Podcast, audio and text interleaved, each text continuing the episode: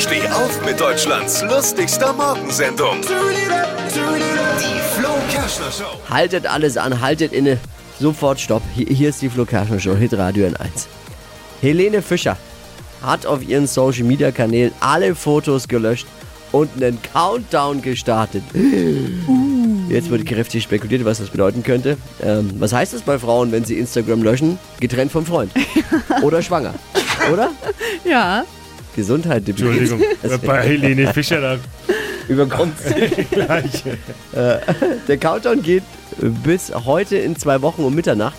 Dann ist Freitag. Freitags kommen immer die neuen Alben raus.